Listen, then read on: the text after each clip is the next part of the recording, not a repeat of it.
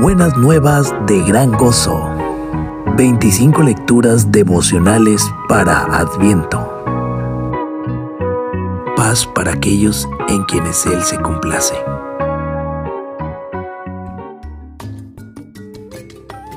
Paz para quienes. En medio de la alabanza de los ángeles suena una nota sombría. Paz para aquellos que en quienes reposa su favor paz entre los hombres en quienes Él se complace. Sin fe es imposible agradar a Dios.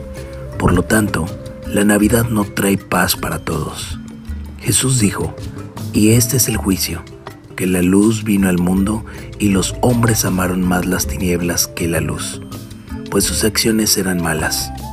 O como dijo el anciano Simeón cuando vio al niño Jesús, este niño ha sido puesto para caída y levantamiento de muchos en Israel, y para ser señal de contradicción, a fin de que sean revelados los pensamientos de muchos corazones.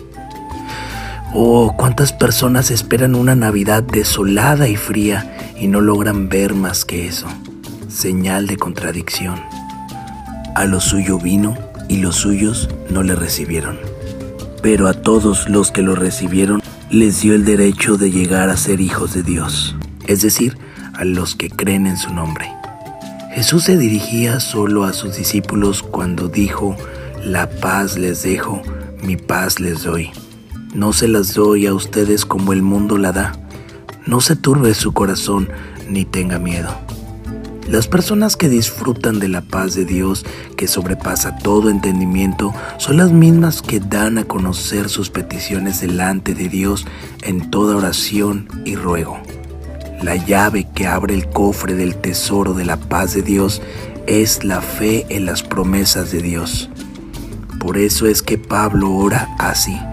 El Dios de la esperanza los llene de todo gozo y paz en el creer cuando de verdad creemos en las promesas de Dios y tenemos gozo, paz y amor, Dios es glorificado. Gloria a Dios en las alturas y en la tierra paz entre los hombres en quienes Él se complace.